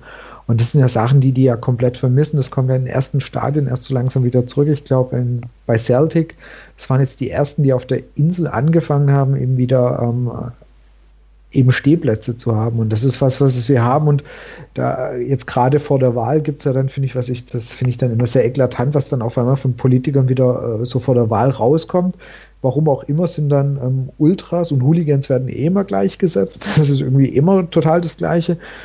Ähm, eine, ein schöner Vorschlag war die Woche, dass man ähm, ja, wenn da irgendwas äh, passiert, also das heißt, wenn es da irgendwo Verletzungen oder irgendwas gab, dass man den Leuten ja den Führerschein wegnimmt, wo du denkst, bitte? Also ich meine, wo ist da der Zusammenhang? Also ja, das würde die dann eben eher treffen, wenn man ihnen den, den Führerschein wegnimmt. Und da fragst du dich halt schon so, in was für eine Richtung geht das und warum sind eigentlich gerade auch medial, warum wird gerade so auf diese Fangruppierungen äh, eingeschossen? Also über die eine, über dieses eine Schmierblatt möchte ich jetzt in dem Fall gar nicht reden, die, die sich da irgendwie gerade zur Ehrensache gemacht haben, auf die komplett abzuschießen. Da fragst du dich schon, ist das auch irgendwo gesteuert von Seiten von DFB, DFL aus oder gefördert, dass, dass da gerade so Politik dagegen getrieben wird? Weil dass das wirkt, dass ähm, die Ultras oder äh, die, diese Fangruppierungen so schlecht angesehen werden, das finde ich, das merkst du, wenn du bei mir ganz einfach in der Verwandtschaft, wo, mein, wo dann irgendwann vor ein paar Jahren meine Tante kam und meint, ja, das ist ja alles so schlimm im Stadion, traust du dich ins Stadion zu gehen, das ist doch alles total, ja, so nach dem Motto, du musst froh sein, wenn du wieder lebendig rauskommst. Und wo ich dann denke, Moment, ich war in 80er Jahren im Stadion, äh, End 80er, Anfang 90er, da ist das, was wir heute haben, also es gibt keinen Platz, wo ich mich eigentlich so sicher fühle wie im Stadion. Also ich kann, ich, aber das, das, das, sieht man, wie die Presse. Ja, also ich kenne ne? das von damals nicht, aber jetzt gerade nach dem jetzt gerade Karlsruhe-Spiel danach, wo dann auch natürlich in der Presse erwähnt wurde, dass da auch Wasserwerfer und so gab, wurde gefragt, ob ich äh, von meiner Kollegin, dass ich, ob ich da wirklich im Stadion war, wo ich sag, wenn du ungefähr weißt, wie du dich verhalten willst und alles, es ist ja, also ich habe nie Probleme ins Stadion zu gehen. Ich war mit 15 oder so komplett alleine im Stadion, also äh, das ist jetzt nichts, wo du mit Abstand irgendwie Angst haben müsstest. Und oft Leute so darstellen, dass es in den Medien doch wirkt. Also, wie oft du gefragt wirst, auch noch so, wie auch noch dann irgendwie als Frau alleine in Stadien. Also, ich sag mal, ich hätte doch nie irgendwo wurde ich entweder blöd angemacht oder sonst was. Ähm, äh, oder äh, so, also ich verstehe das nie und du kannst es Leuten auch nicht wirklich vermitteln, dass es nicht gefährlich und sonst was ist. Also, ja. Also die Frage ist natürlich klar, Daniel hat es auch schon gesagt, aufhalten kannst du diesen ganzen Prozess nicht. Ja, das ist, heißt, es wird immer mehr Geld reingepumpt, aber die Frage ist halt einfach, schaffst äh, der DFB, dass wir die aktiven Fankurven, wie wir sie haben und wie, wie ich, ich sie zum Beispiel und ich denke auch viele, viele anderen sehr, sehr schätzen, dass man das eben einerseits aufrecht erhält, aber halt natürlich auch Wettbewerbsfähigkeit ist natürlich ganz wichtig. Und klar, du kannst irgendwo nicht hinter den anderen europäischen Ligen komplett zurückstecken oder zurückstehen. Das heißt, du musst ja auch irgendwo wettbewerbsfähig bleiben, das ist klar. Aber diese Balance zu finden, ist, glaube ich, auch so einfach ein bisschen der Anspruch oder das Ziel hinter diesen Protesten, zu sagen, hey, wir müssen irgendwie gucken, dass wir einen gemeinsamen Weg finden, dass wir die Bundesliga für euch und für uns gut machen. Kann man das so mal sehr vereinfacht auch sagen? Ja, also man darf es jetzt nicht so, ähm, es wäre zwar wahnsinnig schmeichelhaft, aber es ist jetzt schon nicht so, dass die Ultras da antreten, um den Fußball zu retten und die Liga zu retten und am besten wieder in, in, in, in, ein gesundes Gleichgewicht zu bringen, sondern die sind es halt, bei denen die Probleme hochkamen. Und dann hat man sich halt hingestellt und gesagt, hey Leute, so geht es nicht weiter. Ihr übertreibt an allen Ecken und Enden. Und was daraus gemacht wird, das muss der DFB nachher selber wissen. Sie können auf die Kritik eingehen. Sie können sich die Kritik auch erklären lassen. Aber dass aus diesem, aus dieser Vernetzung, die es da gab, oder die es noch gibt, zwischen den ganzen Gruppen und Szenen, dass daraus irgendeine äh, ja, eine Struktur wird, die dann da hilft, die Liga zu reformieren oder sonst was. Also da glaube ich dann auch nicht dran. Es geht einfach nur darum, dass man mal diese ganzen Themen auf den Tisch bringt und äh, überall einfach mal diese Debatte haben will, weil was soll denn eigentlich Fußball noch sein? Ich meine, bei, die, bei diesen ganzen Geldthemen, das spielt dann auch eine Rolle, wie man zu ähm, DFB hat sich da auch mit Ausnahmeregelungen, zum Beispiel so, so ein, ja, so ein Konstrukt wie Leipzig da hochgezogen. Jetzt geht es um die 50 plus 1 Regelung dass die kippen soll. Leider gibt es auch genug Stimmen, die sagen, ja, mit EU-Recht wird es schwierig vereinbar zu sein. Also kann man davon ausgehen, dass es fällt. Nur da erwarte ich dann einfach auch von dem Ligaverband, dass er da ein Auge fürs Problem hat und sagt, hey, wir müssen uns da gegebenenfalls was anderes überlegen. Oder da versuchen auch einfach das Produkt attraktiv zu halten aus der Nähe ihrer Warte. Weil ist für mich auch ein einfaches Beispiel bei dem Thema Anstoßzeiten. Also wenn der ganze Spieltag irgendwann zerstückelt ist und alle Spiele irgendwie äh, nacheinander ablaufen, also wenn der VSB nicht spielt, dann schaue ich samstags entweder die Konferenz oder ich höre es mir im Radio an, weil es einfach spannend ist. Aufgrund dessen, dass es aber halt auch eine Konferenz ist. Also Wolfsburg gegen Leverkusen höre ich mir nicht im Radio an. Das bringt auch der SWR nicht, glaube ich. Und ich würde auch nicht in die Kneipe gehen, um es mir im Fernsehen anzuschauen. Also ist halt die Frage, wo macht man dann irgendwie sein eigenes Ding schon kaputt? Weil ich sag, ein Spiel am Freitag und der, äh, der Rest am Samstag und vielleicht eins am Sonntag, dass man Rangiermasse hat für die äh, international Spielenden, das ist ja okay. Das, äh, das wirst du ja noch irgendwie nachvollziehen können. Aber dass halt das ganze Wochenende über alle Ligen hinweg mit Fußball zugetaktet wird, also ich denke, da, da verliert es dann auch irgendwann einfach, weil da ist diese Reizüberflutung auch zu krass. Also ich weiß, ist, weiß echt ja nicht, ob da irgendwann mal äh, einfach eine natürliche Grenze erreicht ist, dass die Leute sagen, hey, ich ja. habe da jetzt keinen Bock mehr drauf.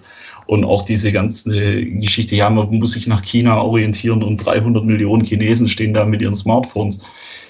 Ja, ist okay, kann man so sehen, dass das ein Markt ist. Nur die Frage ist halt, was ist das für ein Markt und hat man das wirklich im Griff, was da auch noch für, für andere Eigenheiten dahinter stecken? Also ich bin jetzt auch kein Sinologe, aber ich meine, ich hätte auch schon gelesen, dass es in China halt die, diese Bindung an die Mannschaft oder an den Club nicht so stark ist, sondern der Eventcharakter im Vordergrund steht.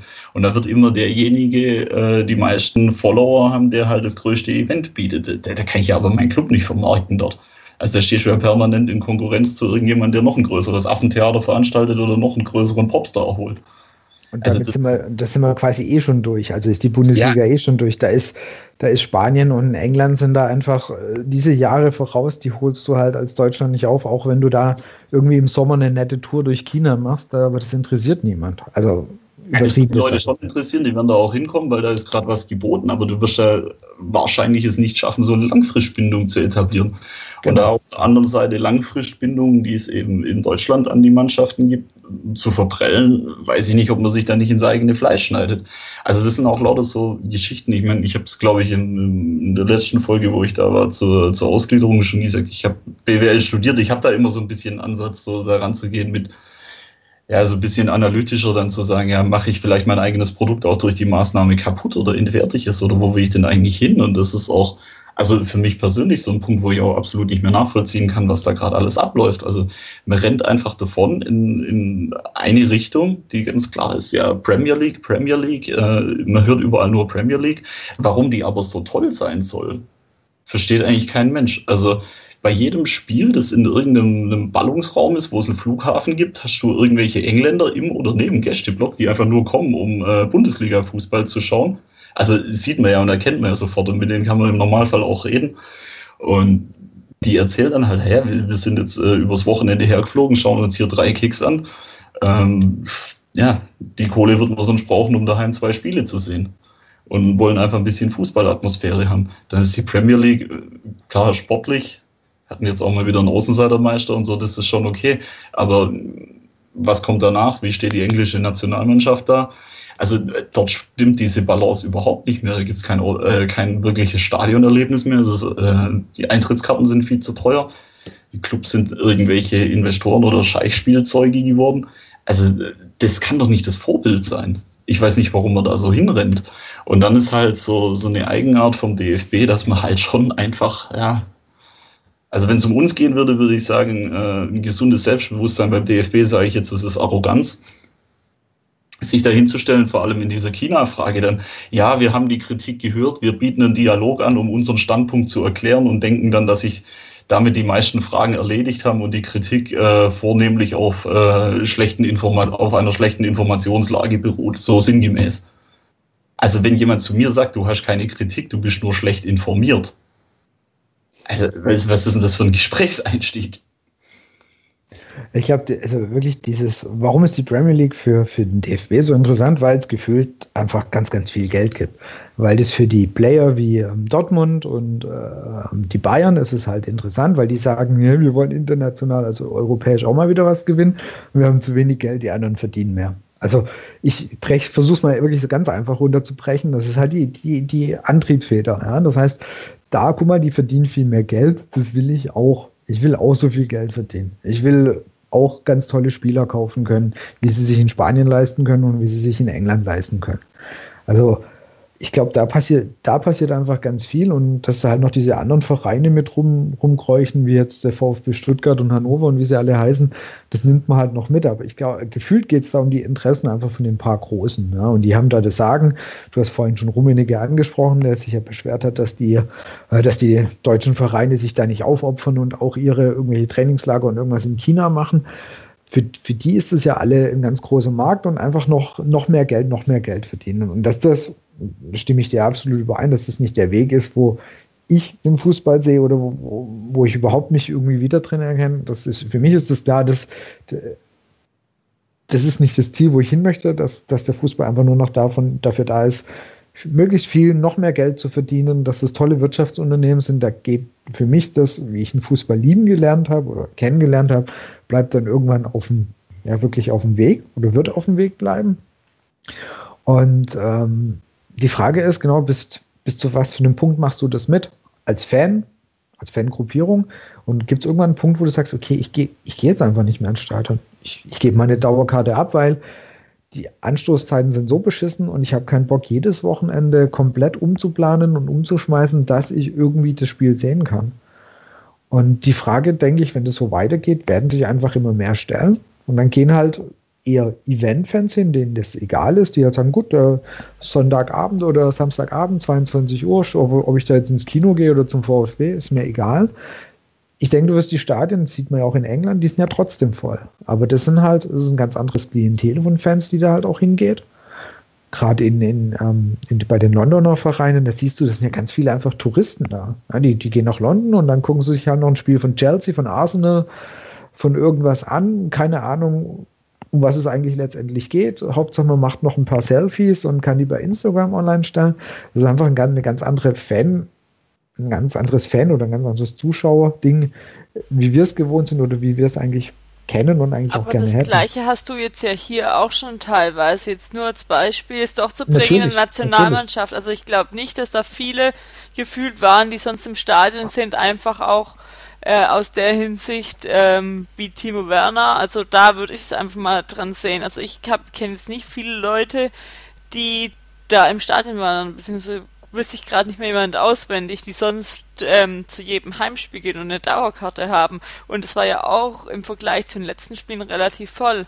Ich weiß nicht, ob die dauerhaft dann, wenn Nationalmannschaft schlecht spielen würde oder VfB schlecht spielen würde oder wer auch immer, da noch ins Stadion gehen. Das ist halt die andere Sache, ähm, dass du in die zweite Liga gehst oder in einen Abstiegskampf. Aber so einigermaßen scheint es zu funktionieren und die Welle geht durchs Stadion und ist toll.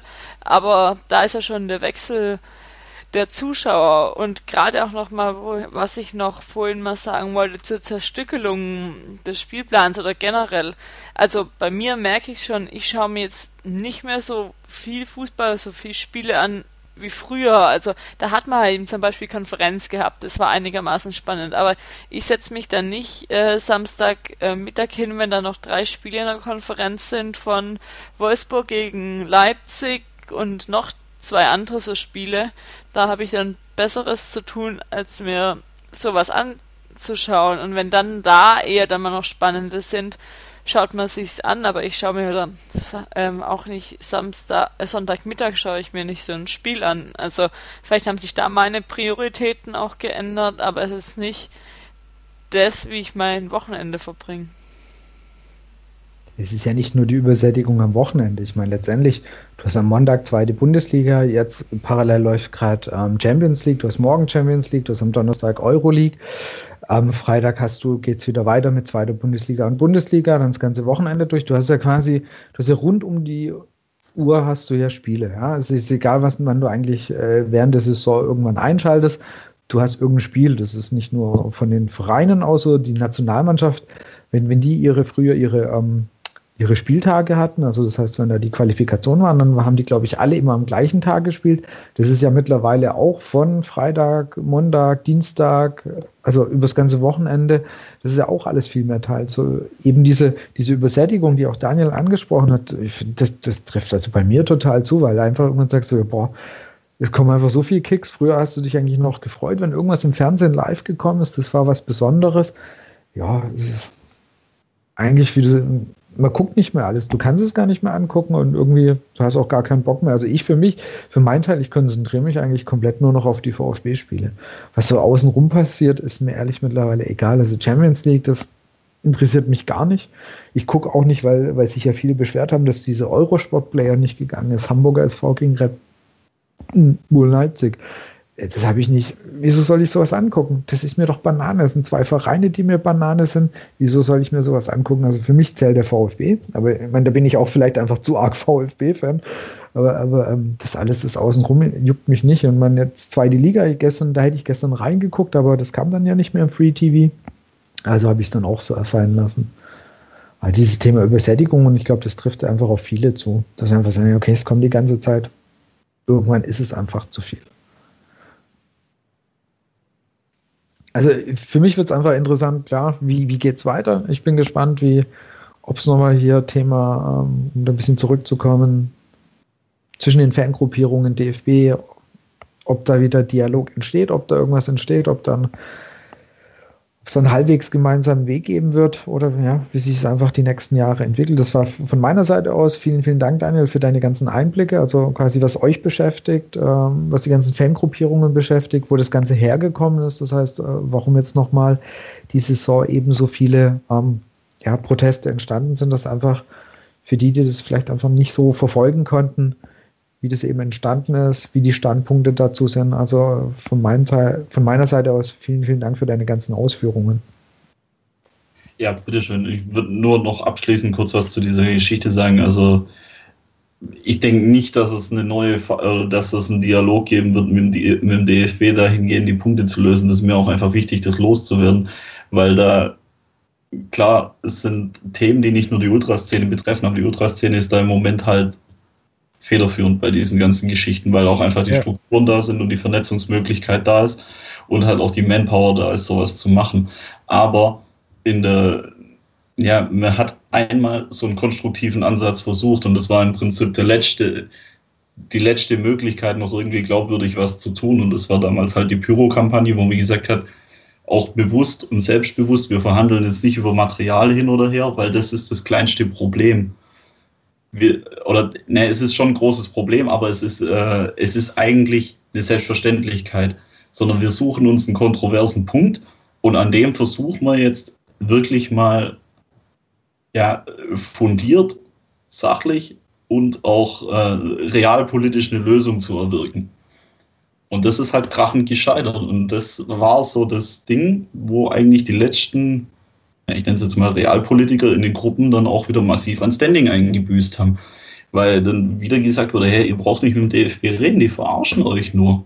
Die halten euch mhm. hin, lullen euch mit irgendwelchem Pseudodialog ein und laufen euch einfach tot, weil sie mehr Manpower haben, die sie da reinstecken können. Und dann kommunizieren sie euch zur Not tot. Und dann ziehen sie sich auf solche albernen Linien zurück. Also, wenn man sich nur anguckt, was in, in Kopenhagen da passiert ist, da hat Brøndby zusammen mit Pyrotechnikern kalte Fackeln entwickelt. Also ich muss sagen, ja, das ist ein Armutszeugnis für die Bundesliga, sage ich ganz ehrlich, dass das in, in, Dänemark gemacht wird. Gut, in Skandinavien hat man manchmal einfach ein bisschen so liberalere äh, Herangehensweisen an manche Sachen und legt da auch mal die Scheuklappen ab. Aber das war im Prinzip der letzte, der letzte Punkt, wo die Ultraszene noch gesagt hat, okay, hier wird man noch das mitgehen und versuchen, meine Lösung zu etablieren die ganzen Dinger lagen alle in der Schublade, die Zusagen von Feuerwehr und Veranstaltungsleiter und glaube sogar Polizei und alles war an mehreren Standorten da. Man wollte im Prinzip mit dem Pilot starten und dann hat es der DFB, DFL abgebrochen. Mhm. Und da war dann der Punkt erreicht, wo man gesagt hat, hey, wir gehen jetzt nicht mehr in diese ganze Geschichte rein. Die Ultraszene ist da auch wahnsinnig heterogen mittlerweile. Es gibt Gruppen, die sind noch in, in Bündnissen wie Pro-Fans aktiv, engagieren sich da auch brutal, leisten da wichtige Arbeit. Es gibt aber auch Gruppen, die sagen, also so, so überregionale Dialogstrukturen, da sind wir einfach raus. Also so, so irgendwelche Gremien uns da reinzuhocken und darum zu verhandeln, also dann, dann gehen wir lieber ins Stadion und machen halt unser Ding. Weil die Bretter, die man da bohren muss, die sind einfach auch zu dick und da ist auch keine Bereitschaft da, einem irgendwie auch nur ein Stück weit entgegenzukommen. Okay. Und ich meine, wir, wir müssen halt auch ein bisschen, das sage ich jetzt ganz ehrlich, wir müssen halt auch ein bisschen gucken, dass wir uns selber noch treu bleiben. Also weil wir sind auch nicht Ultras, weil wir am besten schwätzen oder verhandeln können, sondern weil wir halt auch einfach mal machen. Und ja, ganz ehrlich, wenn jetzt jemand zu uns kommt und sagt, ja, eure Zaunfahne kommt hier nicht rein, äh, dann ist es auch nicht die, der erste Impuls zu sagen, ja, das diskutieren wir jetzt aber mal aus, sondern dann kann man halt auch mal sagen, ja, das sehen wir dann aber, was hier jetzt reinkommt und was nicht. Also so sind wir halt auch, das muss man auch dazu sagen. Wir müssen halt auch ehrlich und authentisch bleiben. Und wir sind halt auch die Typen, die dann nach Nürnberg fahren, wenn es heißt, ja, es sind keine Trommeln erlaubt, dann nehmen wir eine Trommel mit und sagen, irgendwie kommt das Ding da rein. Äh, das Ergebnis ist bekannt, da hat es eskalativ gescheppert wegen der Trommel, die unten offen einsehbar war, alles und vorgezeigt wurde. Und dann wird natürlich die so, in, in, ja, wie so, so brennballmäßig dann irgendwie hintenrum durchgesteckt und obenrum weggeschoben und durchgesteckt. Und dann, dann sind da völlig die Sicherungen durchgeknallt wegen der Trommel, die die Ordner schon gesehen haben und die die auch schon in der Hand hatten. Also das sind eben auch wir und das dürfen wir auch niemals verleugnen. So ehrlich müssen wir halt auch bleiben. Das, das ist halt die, dieser Spagat, in dem da die Ultraszene steht. weil wir, wir, wir sind nicht, was wir sind, weil wir eben die Besten im Dialog sind oder die Besten in konstruktive Lösungen suchen, sondern weil wir uns halt auch tendenziell einfach mal nicht beeindrucken lassen. Wenn jemand zu uns kommt und sagt, so läuft das jetzt hier, aber dann ist halt der erste Impuls auch mal zu sagen, wer bist du? Ja, ja klar, logisch, absolut, klar. Also äh, ich glaube, Ultras äh, wird man jetzt nicht genau erwarten, dass die, dass ihr immer quasi klein beigebt. Das ist auch absolut in Ordnung. Es würde auch nicht passen. Es würde überhaupt nicht passen. Also von meiner Warte aus.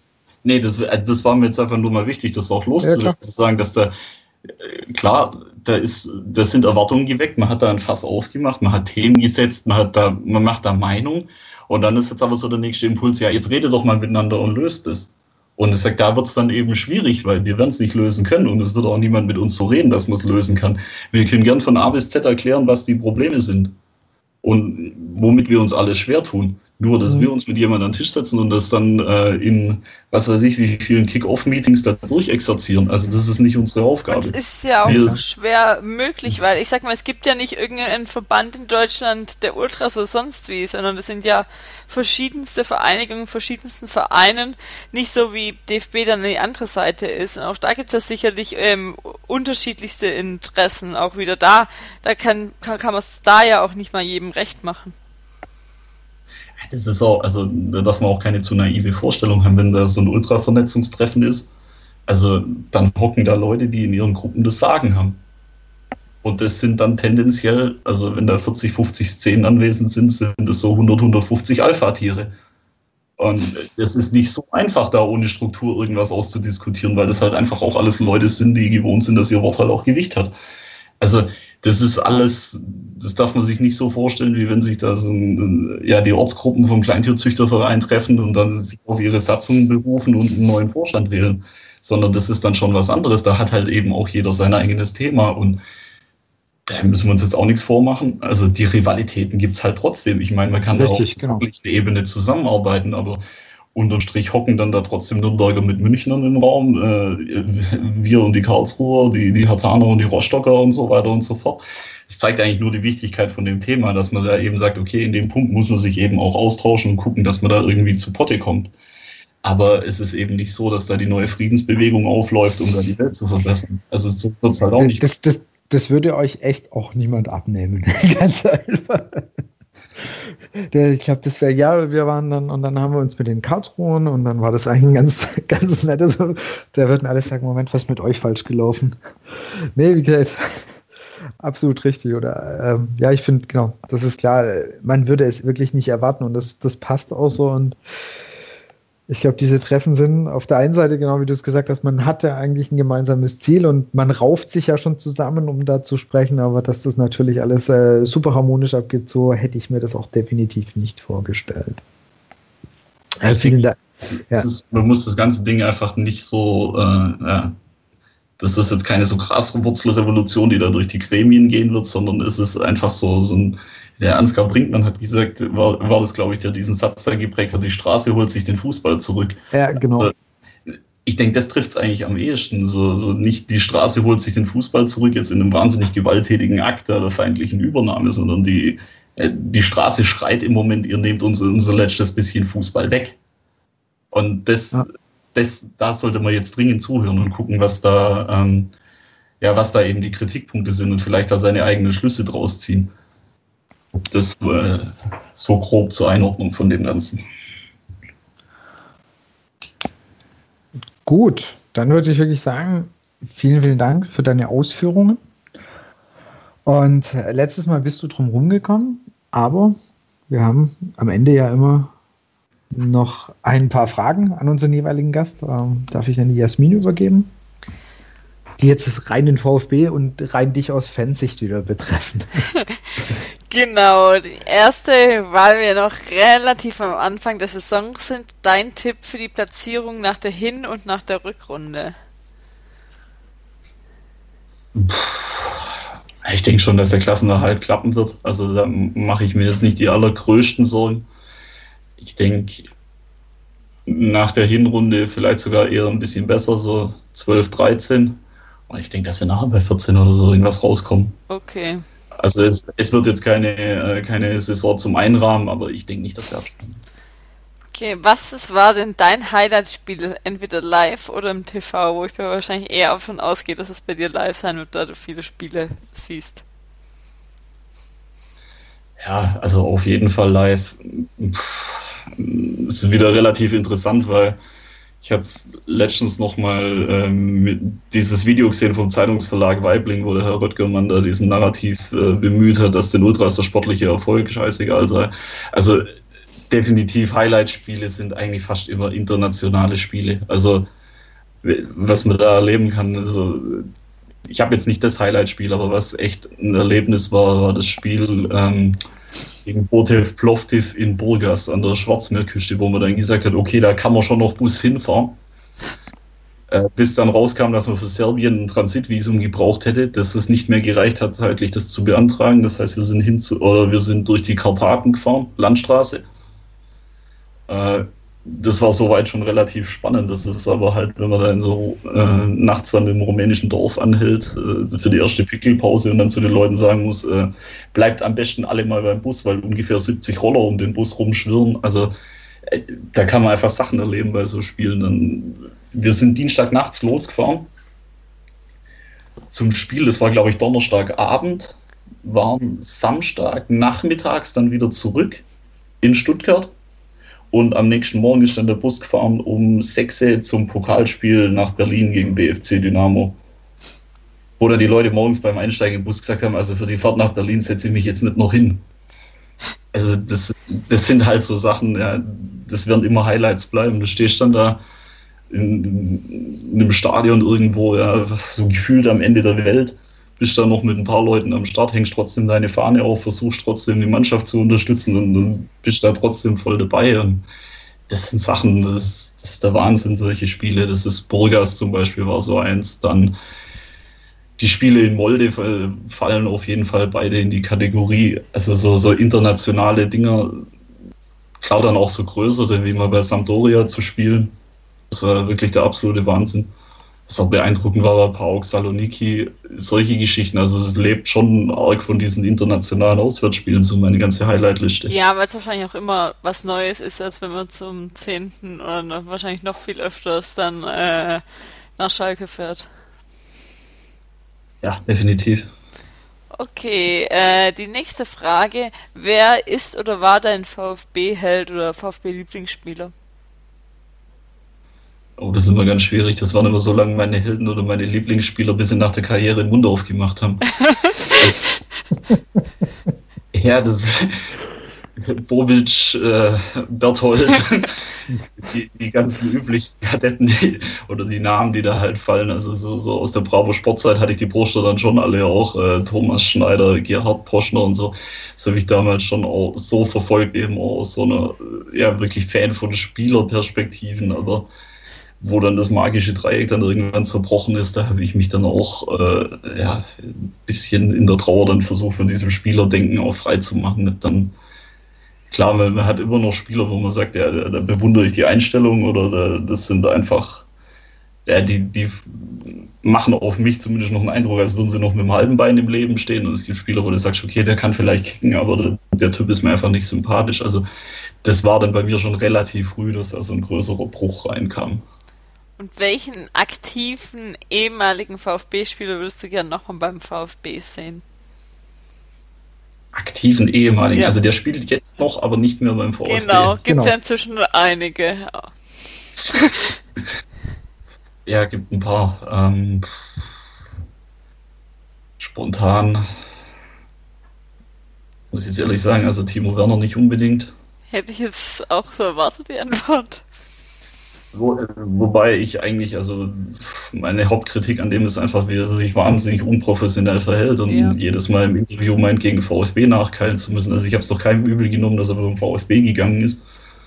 So außer natürlich in, äh, so, so zur magischen Dreieckzeit, aber ja, ist glaube ich ein anderes Thema. Also ehemal, äh, aktive ehemalige Spieler, ganz ehrlich, fällt jetzt niemand ein, den ich unbedingt wieder haben müsste. Okay, dann machen wir weiter. Noch äh, das letzte, ähm, vervollständige den Satz der VfB im Jahr 2025.